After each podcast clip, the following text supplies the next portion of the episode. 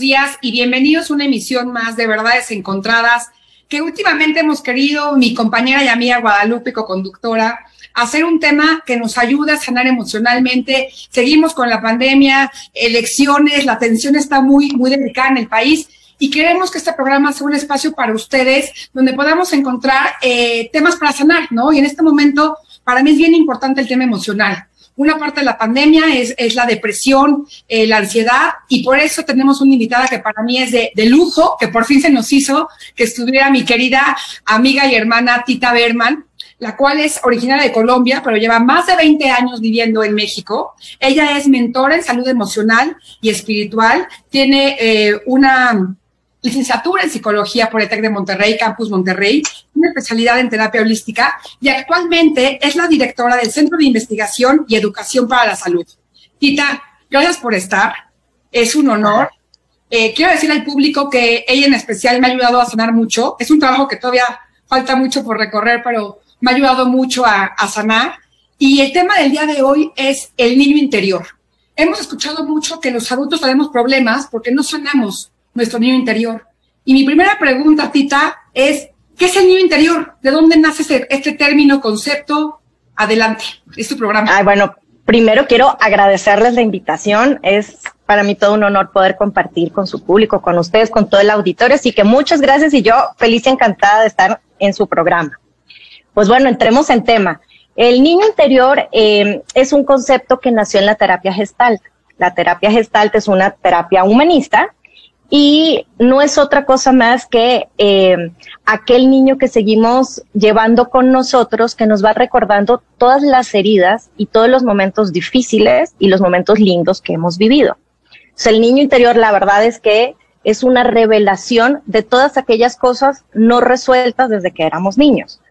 Eh, es lindo porque eh, realmente en todas las en todas las situaciones que nosotros vamos viviendo como adultos vamos mostrando de una u otra manera qué tan bien relacionados estamos con nuestro niño interior, qué tanto lo hemos conocido, qué tanto lo procuramos, si es algo que ahí cerramos y nunca volvimos a cuestionar.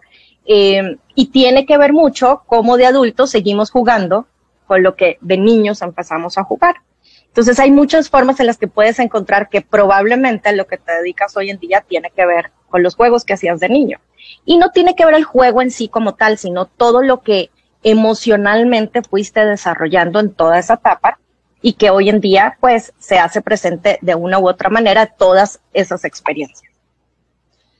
Tita, muchísimas gracias por estar aquí. La verdad es un tema que a mí me apasiona porque me he metido como mucho esto a través de trabajo, mucho trabajo interno y me queda clarísimo que todas las vivencias que tiene uno de niño son las que te marcan eh, para tu vida adulta, ¿no? Entonces creo que es un tema prioritario en general de la sociedad porque muchísimas personas hoy, hoy en día adultas, digo, todos tenemos problemas, pero está comprobado que todo lo que vives en la infancia es consecuencia de cómo eres en tu adultez, ¿no? Hay casos, hay de casos a casos, pero se me hace un tema que da muchísimo para hablar y me gustaría preguntarte a ti, ¿de qué edad a qué edad está demostrado que, eh, que hay una trascendencia en el trato del niño y cómo se ha comprobado esto clínicamente, ¿no? De, tú nos dirás ahorita de qué edad a qué edad es importantísimo todo lo que al niño se le transmite emocional, físicamente, psicológicamente, como toda esta educación.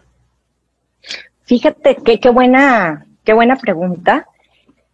Mira, en temas clínicos te podría decir que desde que nace hasta toda la adolescencia que además la adolescencia se ha ido corriendo, porque antes la adolescencia la marcaron hasta los 16 años, con el tiempo la adolescencia se marcó hasta los 19 años y hoy en día la adolescencia se ha marcado hasta los 21 años.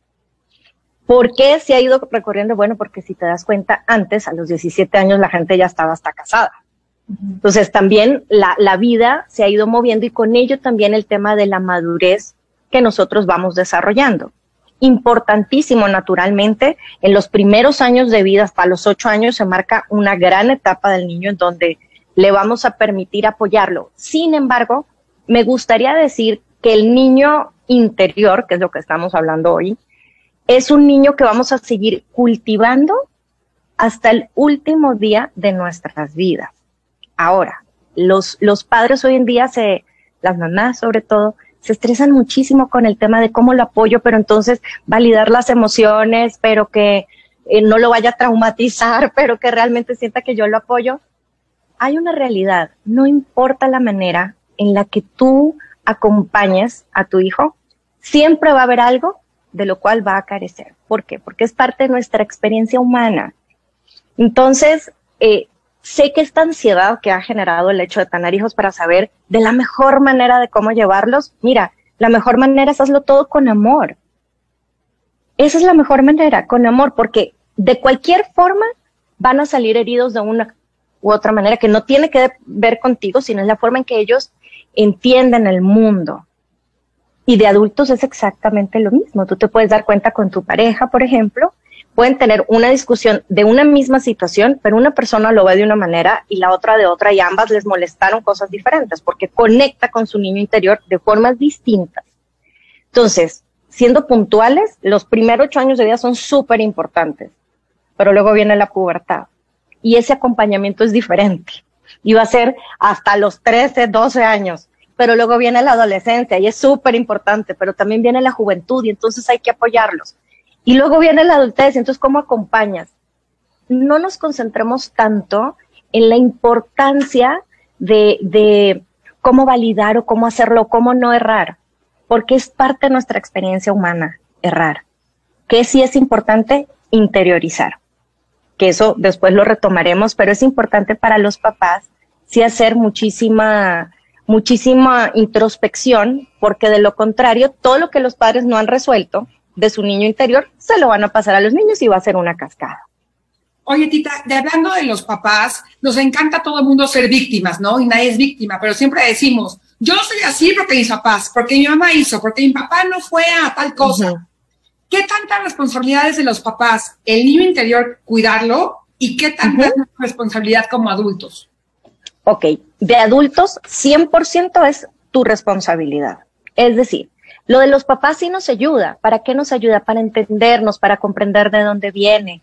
De ahí que, por ejemplo, Luis Hay hace unas maravillosas meditaciones del niño interior en donde tiene en cuenta eh, los niños interiores de los papás. Esa es una forma para nosotros ayudarnos a sanar, que es así como nosotros tenemos nuestro niño interior herido, pues nuestros padres también.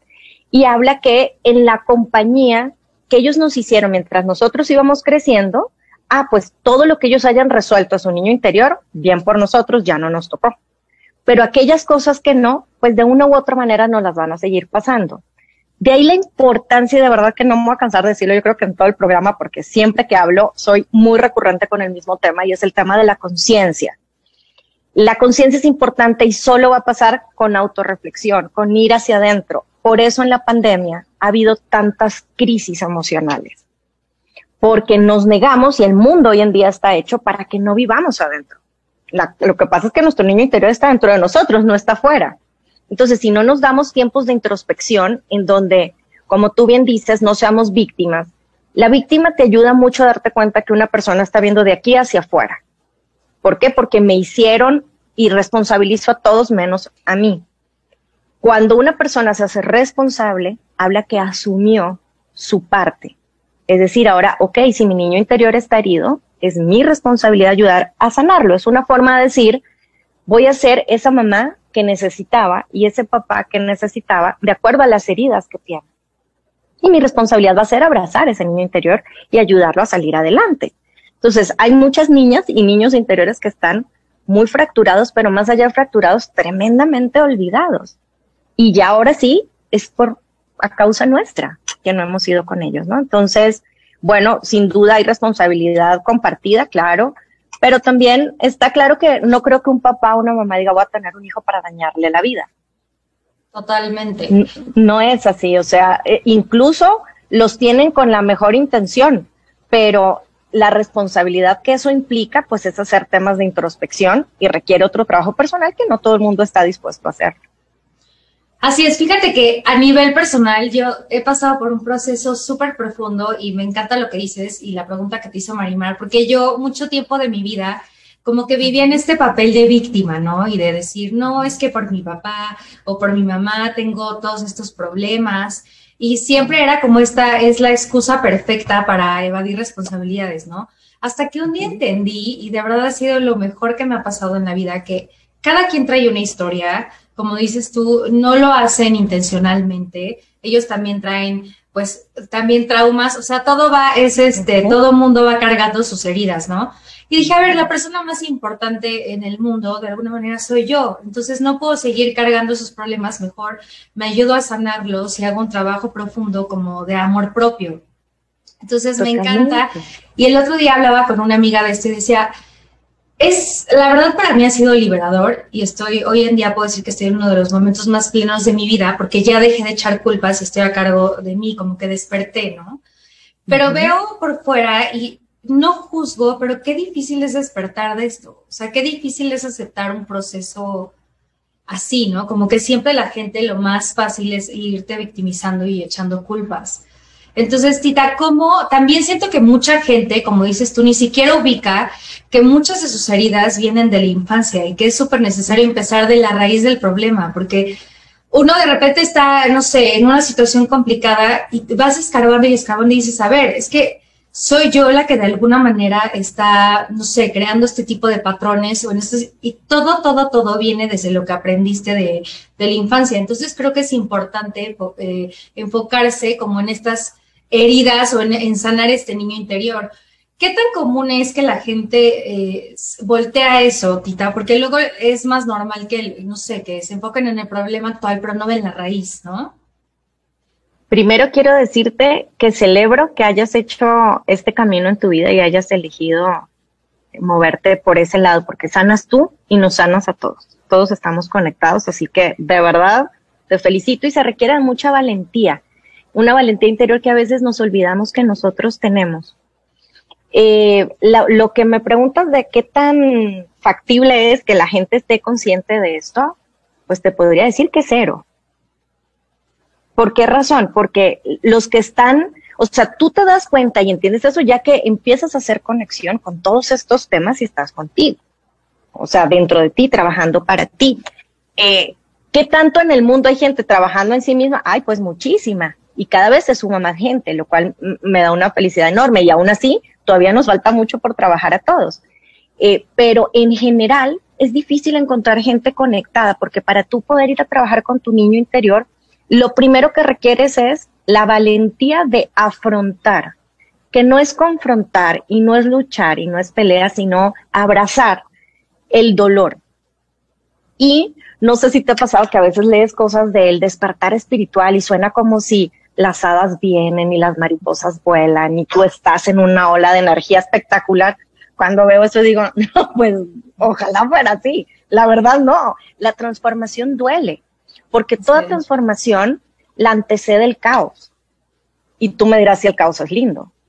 Digo, yo amo el caos porque después del caos lo que viene es una transformación enorme cuando la gente decide ir tras eso pero es un proceso. Para ir, es un proceso, es que es una metamorfosis. Digamos, en palabras de Eckhart Tolle, sería como eliges morir en vida para volver a nacer. Es dejar atrás todos esos patrones de los que tú estás atado, o más bien tu ego está atado. Cuando hablo aquí del ego, es en un tema de tus pensamientos, de todo lo que tú arrastras pensando que es tu verdad o tu realidad. La maravilla de cuando tú empiezas a afrontar esto es que te liberas. Entonces es, es una libertad que vas sintiendo, que es una, es una llamada pues divina, la verdad, es una luz dentro de ti que te cuesta, que te duele, que lo que tú quieras, pero es más lo que te da. Te dan más ganas de seguir en la transformación, naturalmente, porque tú misma estás sintiendo los cambios personales que esto trae la fortaleza que esto trae para ti para enfrentar todo lo que tu día a día va trayendo además de no seguir cargando con cosas que no te corresponden, más que las tuyas.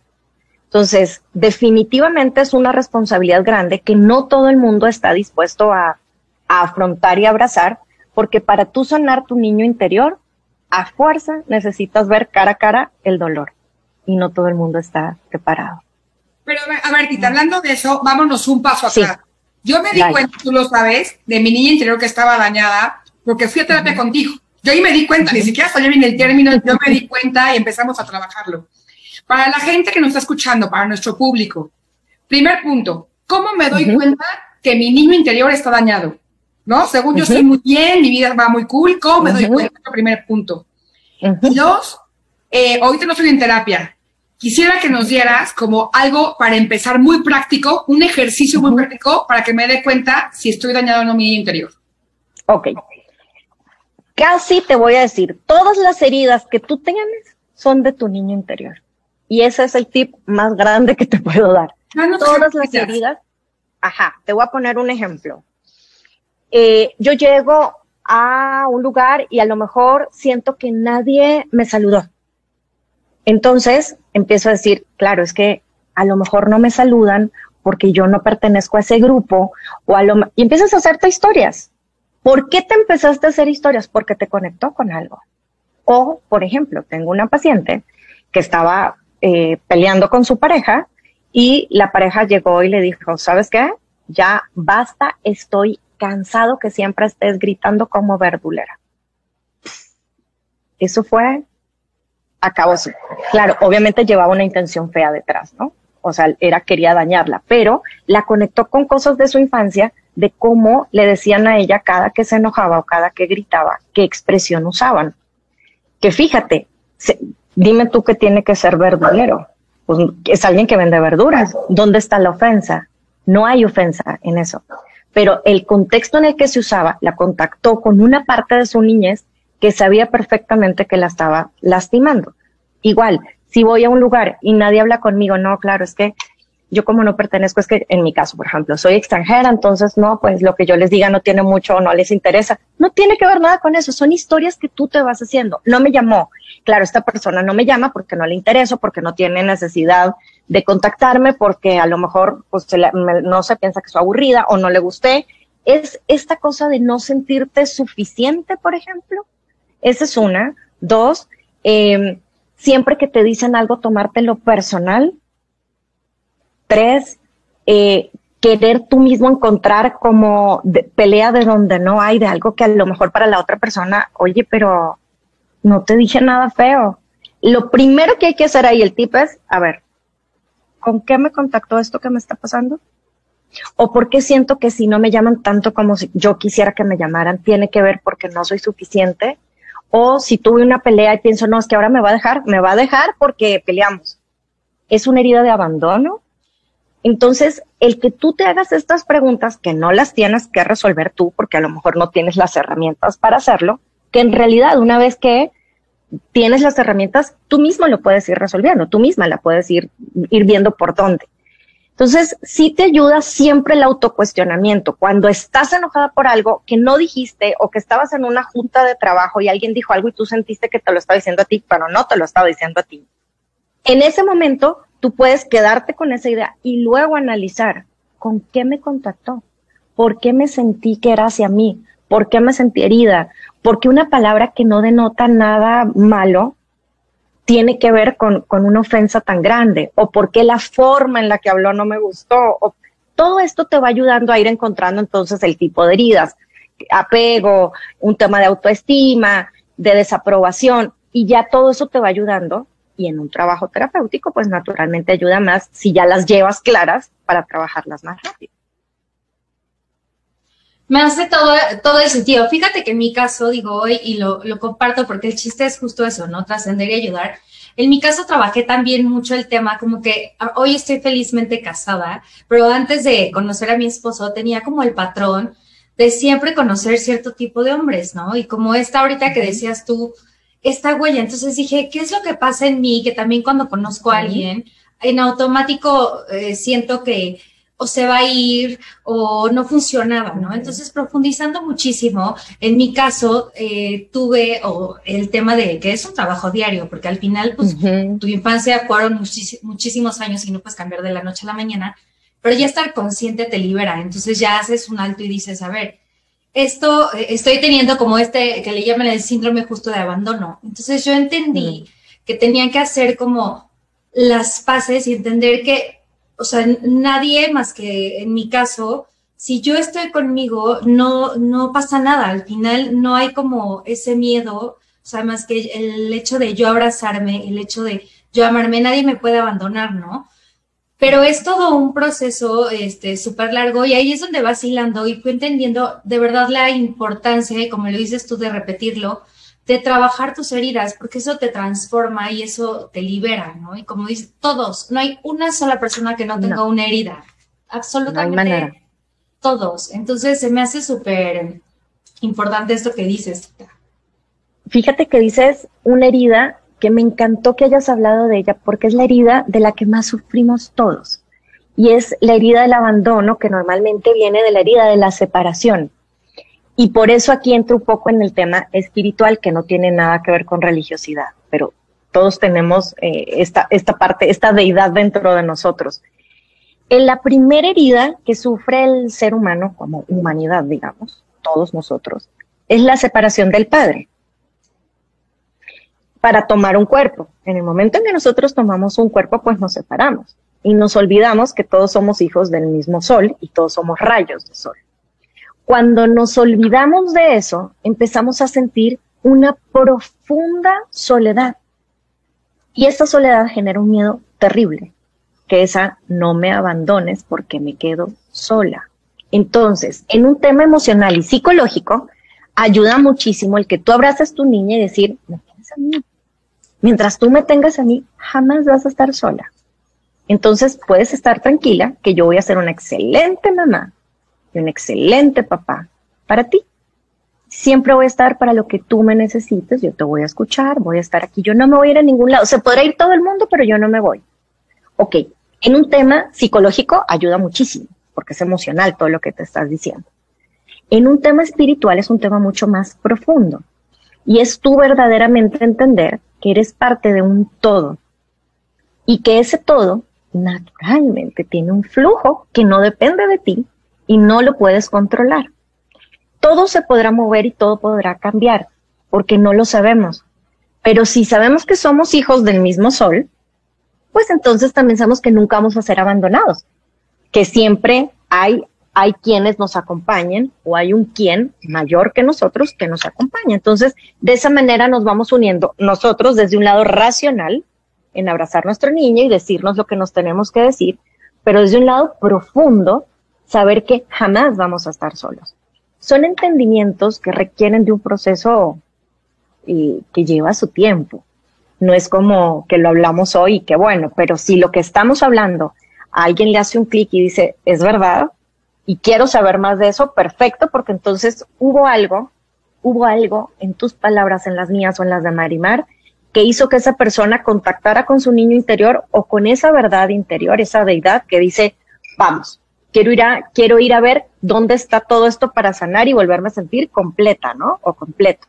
Entonces sí, la herida que tú, que tú me comentas, la tenemos muchos, eh, por no decirte todos, que es una herida de separación, pero ya la abandono como tal, eh, sí se puede marcar mucho más en ciertas personas que en otras y trabajarla, chapó contigo, porque de verdad requiere de todo, de todo un trabajo personal, pero sobre todo una apertura enorme y una valentía para poder abrazar el ver la vida de otra manera y a través de eso empezar a vivir tu presente desde otra perspectiva muchísimo más liberadora y amorosa. Oye, Tita, ahorita hay mucha gente que yo sé que, me, que está pensando, oye, no tengo el dinero, no tengo el tiempo para ir a terapia, me encantaría. Eh, ¿Podrías hablar de algunos libros o videos de YouTube? Y, y, yo me acordé que en una sesión contigo hicimos un ejercicio bien bonito, que a ver si al final del programa lo, hacemos, para que la gente empiece a trabajar con su niño interior. Ok. Mira, del libro me encanta mucho, o el que yo recomendaría ahora, es uno de Luis Hay. Más bien, les voy a recomendar dos cosas. Uno, de Luis Hay, que es tú puedes sanar. Toda esta transformación, no necesitas estar enfermo para leer el libro ni padecer de nada, pero todo lo que se toca en ese libro habla mucho del niño interior y además te lleva todo el tiempo a hacer introspección. Entonces, es un libro que recomendaría para este tema en particular. Hay otros de cómo sanar tu niño interior y demás, pero, pero este de Luis Hay sería el que recomendaría y una meditación de Luis Hay también, que de hecho la consiguen en YouTube y, es sanar tu niño interior. Es una meditación guiada muy linda.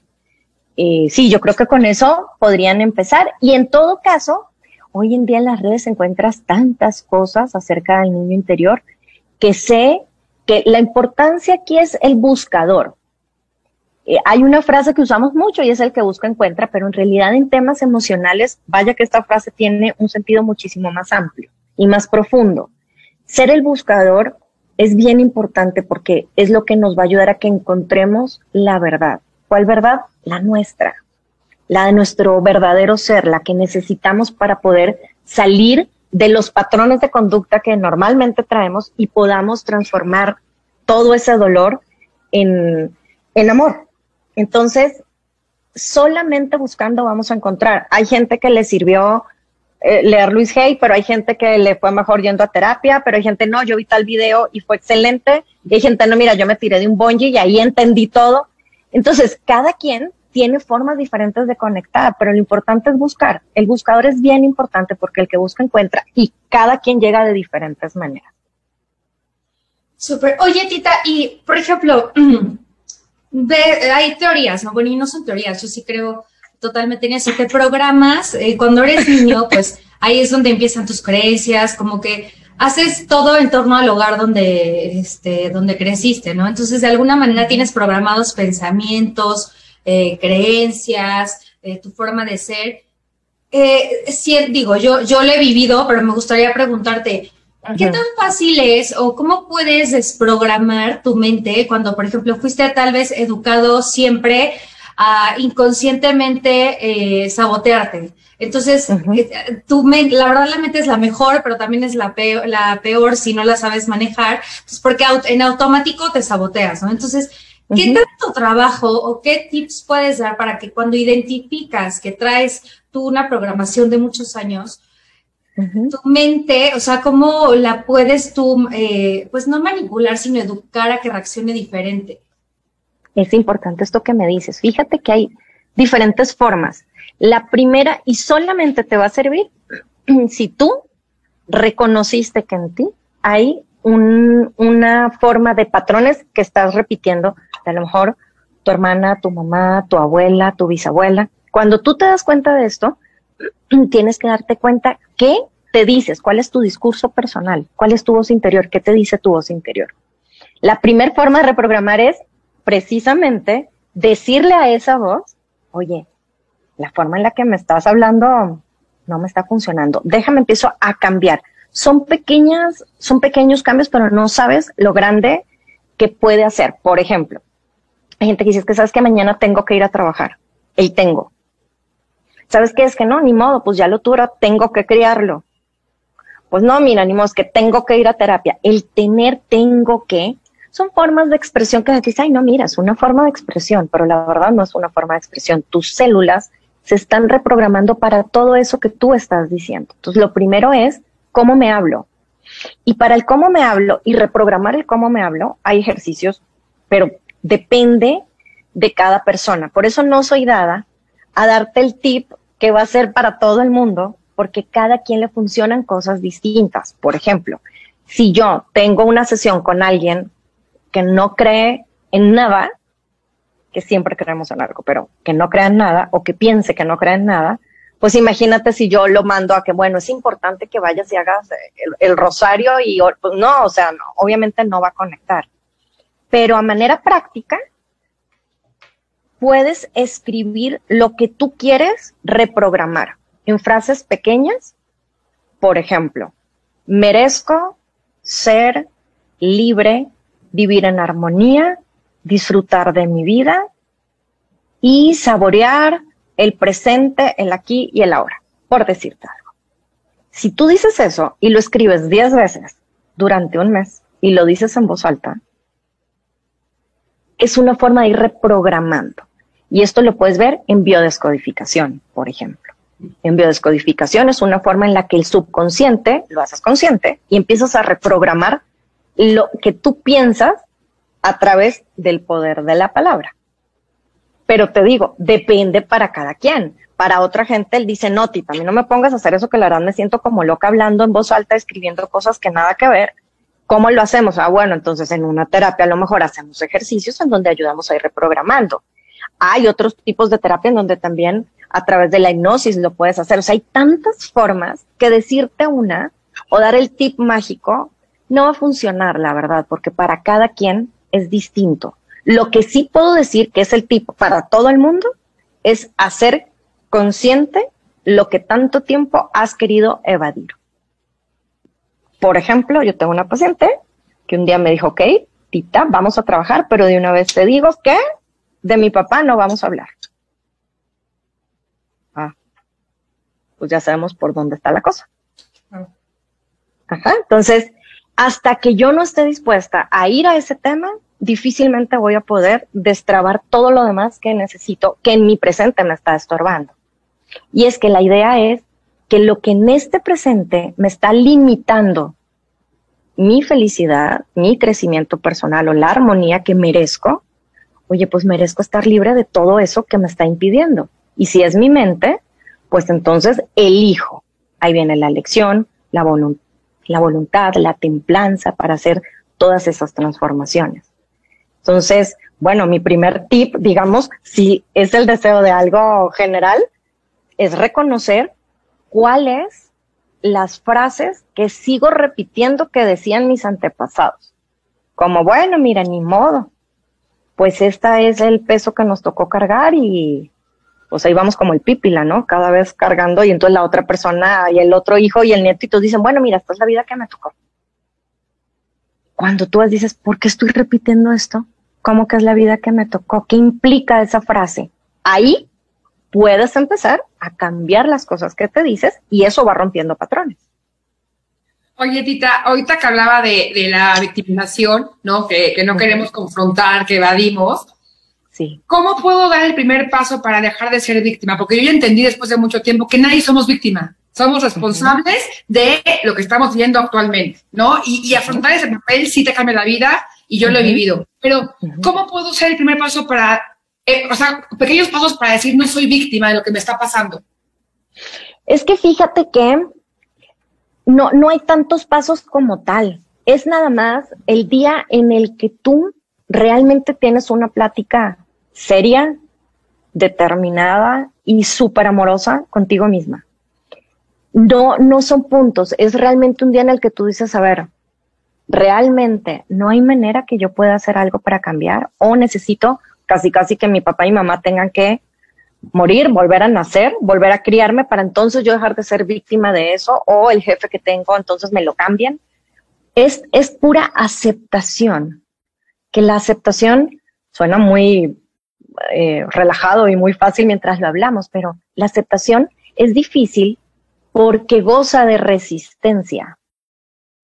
Entonces, el tema con la resistencia es que no nos ayuda a que nosotros podamos precisamente a, hacer transiciones en nuestra vida de una manera fluida. Pero la aceptación ayuda a que tú digas, Dios, yo también tuve que ver en eso. Es decir, como me criaron volviendo a mi niña interior, pues yo no tuve que ver porque era niña. Pero si quiero seguir sintiéndome de la manera en que me siento, ah, estos ya no son mis papás, soy yo esa responsabilidad es mía. Lo que pasa es que ser víctima es muy cómodo y no es muy cómodo a todos porque pues naturalmente no tienes tú que hacer ningún trabajo. Y el tema de, de lo que estamos hablando ahora, como son temas profundos, no te los pagan ni el dinero, ni si eres guapa, ni si estás delgada, ni si tienes el mejor trabajo del mundo. Nada de eso te va a ayudar para que tú logres eh, tener esa conexión contigo. Entonces es un trabajo que, que es complejo porque, como les decía hace rato, es ver de frente el dolor. Entonces, claro, tiene, tiene esa complejidad, pero yo creo que tu misma historia de vida te lleva o te tira hacia ese espacio, pero igual puedes ver gente que tiene 80 años y sigue diciendo que la vida ha sido terrible por todo lo que le sucedió. Entonces, eh, es simplemente lo que cada quien viene a aprender en este plano, pero también habla mucho de la disposición de cada quien para su deseo de transformación, ¿no? Entonces, bueno, es incomodarse. Para dejar de ser víctima es estar dispuesto a incomodarse y, sobre todo a ver de frente el dolor, a abrazarlo y pues transitarlo, no queda de otra.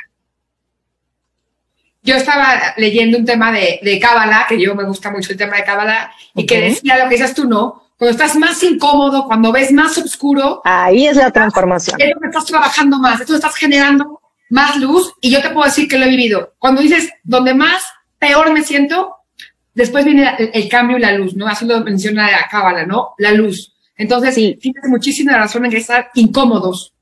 Incómodos. De hecho, siempre le digo a, mis pacientes, eh, donde tú te sientas incómodo haciendo eso que estás haciendo, ahí es. O sea, ahí estás haciendo la transformación, que no es donde tú te sientas incómodo con otra persona que te está hablando feo y que te, estoy aguantando. No, no va por ahí, sino es donde yo me siento incómodo tomando una postura diferente a como normalmente yo tomaría mi postura. Me siento muy incómoda haciendo esto. La gente que es celosa, por ejemplo, me siento muy incómoda confiando, me siento de verdad incómoda. Muy bien, quédate ahí, ahí es, ahí es. Me acuerdo y bueno, mira, dime. no, no, no, dime. Me acuerdo de lo que comentas, que ahora, en, justo cuando yo estuve en todo este proceso y te digo es, sigo, ¿no? Pero yo salía de terapia devastada, o sea que hasta yo decía, bueno, no vengo a terapia para que me deje peor, ¿no? Y salía y de alguna manera claro. salía como deprimida, tenía días, la verdad, eh, salía súper cabizbaja, hasta que entendí que eso quería decir que estaba haciendo efecto. Y fue todo un proceso de días, de salir a veces enojadísima, de salir a veces súper triste, y hasta que vas descubriendo poco a poco y vas profundizando y dices, en realidad estoy, esto está teniendo resultado. Entonces creo que es una muy buena señal que pues a nadie nos gusta, ¿no? Como dices tú, confrontarnos y a nadie, te lo juro que yo decía, estoy pagando para deprimirme, para salir enojadísima. Sí, para, que me den palo aquí emocional. Más segura de lo que ella ya sabe, hasta que, wow, de repente es como un proceso y te transformas y dices, fue lo mejor que pude haber hecho. Y es que si te das cuenta, es como si empiezas a hacer ejercicio. Si llevas mucho tiempo sin hacer ejercicio y empiezas a mover tus músculos, dime al otro día cómo te sientes. No puedes ni caminar. Si estuviste haciendo pompa un día al otro día, Dios nos libre de pararte o sentarte en un asiento. Siento todos los músculos cómo se están moviendo. Si vas a hacer dieta en una detox, es exactamente lo mismo. Obviamente empiezas tú mismo a sentir o con hambre o luego mal, a veces hasta daño de estómago te da. Es normal porque toda la toxicidad tiene que salir. Cuando hacemos trabajos emocionales, pensamos que como son cosas que no se ven porque no es un cuerpo físico, pues no habría una transformación en donde te sientas tan incómodo, pero la verdad es que sí, lleva muchos días de dolor, lleva días de incomodidad y sobre todo porque no estamos acostumbrados a hacer ese tipo de, hacernos ese tipo de cuestionamientos, porque no sé si les ha pasado que ya después de que llevan mucho tiempo en terapia, pues luego salen y dicen, ay, sí estuvo duro, pero pues ya no se sienten que se les fue la energía y necesitan días para, ya no, ¿por qué? Porque ya para ustedes, o para todos, porque yo también lo vivo, pues ya no es un tema en el que hay una resistencia a tener esa plática interior, ¿no? Y a reconocer y a ver cosas que a lo mejor pues no me gustan de mí, pero que también son parte de mí y que no vengo a pelear con ellas, sino a abrazarlas. Cada vez te vas sintiendo más cómoda con ese proceso y hace que te sientas menos feo, pero sí, sin duda es un proceso como desintoxicación. Mira, yo contigo me puedo pasar horas platicando porque el tema da para, para meses enteros. Mucho. Pero tenemos que, terminar el programa. Se llama Verdades Encontradas. Entonces, yo quería preguntarte cuál es tu verdad el día de hoy en este programa y cómo te pueden encontrar en tus redes, porque de verdad, si alguien interesada, de verdad tiene que buscar a Tita. Yo lo digo de corazón, este, me ayudó muchísimo y me sigue ayudando. Entonces, ¿cómo te encuentran y cuál es tu verdad? Gracias. ¿Cuál es mi verdad de la vida? De conclusión, tu verdad del día de hoy. Ah, muy bien, te entiendo. Bueno, mi verdad es, el amor sana todo. Y creo que es una verdad que más de uno la va a compartir conmigo porque los dolores más profundos o los momentos de la vida más difíciles, acompañadas de amor, y no hablo de amor necesariamente de afuera, que qué bien que hace y se agradece, pero cuando encontramos el cómo acompañarnos en los momentos difíciles de nuestra vida con amor y abrazamos esos dolores con amor, el proceso de sanación es muchísimo, es muchísimo más eh, fluido y, y es muchísimo más compasivo también. Entonces, bueno, el amor cura todo, sería mi verdad. Y me encuentran en todas mis redes como Tita Berman, y si me quieren escribir, titaberman.gmail.com. Y aquí estoy para ustedes, para lo que me necesiten. si preguntarme algo, si no necesitan ninguna consulta tampoco, me pueden preguntar lo que quieran, que ahí estoy para ustedes. Y en Facebook estoy en espacio de apoyo o Tita Berman también. Gracias, mi tita dorada de corazón. Ay, a ustedes. Amiga, ¿con qué te quedas, mi luz? Yo me quedo, espero que no, no falle porque está fallando este mi Zoom, pero me quedo con lo que dijo Tita tal cual, eh, porque lo he vivido y porque de verdad el amor lo transforma todo. Y creo que es importantísimo empezar por el amor hacia uno mismo, ¿no? Porque es muy fácil hacia los demás y cuando realmente eh, estás consciente de tu amor, te ves al espejo y te abrazas y habrá días buenos, habrá días malos, pero de verdad te ves y te reconoces, te dices que te amas, todo fluye mucho más fácil. Y eso, ¿no? Dejemos de, de victimizarnos. Eh, yo lo veo hasta, no como egoísta, pero hay que darnos el poder. Lo importante somos nosotros. Bien dicen que primero piensa en ti y la verdad yo sí lo creo.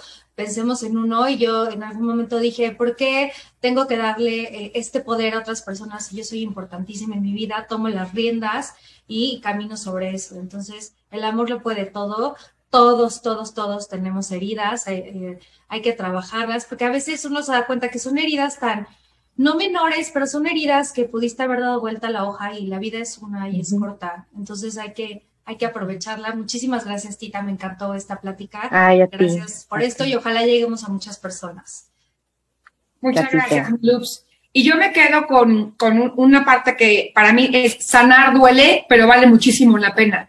Entonces, ahorita que están escuchándonos, la gente, si quieren ir a terapia y tienen los medios, háganlo con Tita, cuando ustedes quieran, pero también como es Tita, hay libros, audios, hay muchísimas cosas que pueden encontrar material, pero sí sanen. Eh, nos enfocamos mucho en cuidar el físico, la dieta, el cutis, pero para mí lo fundamental es, tenemos que cuidar el corazón, el alma, y estar bien nosotros, y ya después nos fijamos en el pelo y en el cuerpo, ¿no? Entonces, cuiden esa parte espiritual sanar duele, pero sí, sí vale mucho la pena. Gracias, mi tita dorada. Y a usted. encontrar todos los miércoles a las 9 de la mañana por Radio 13 Digital. Estamos en Twitter, Instagram, Facebook y también estamos ahora en Spotify, que es una red increíble. Y gracias a todos.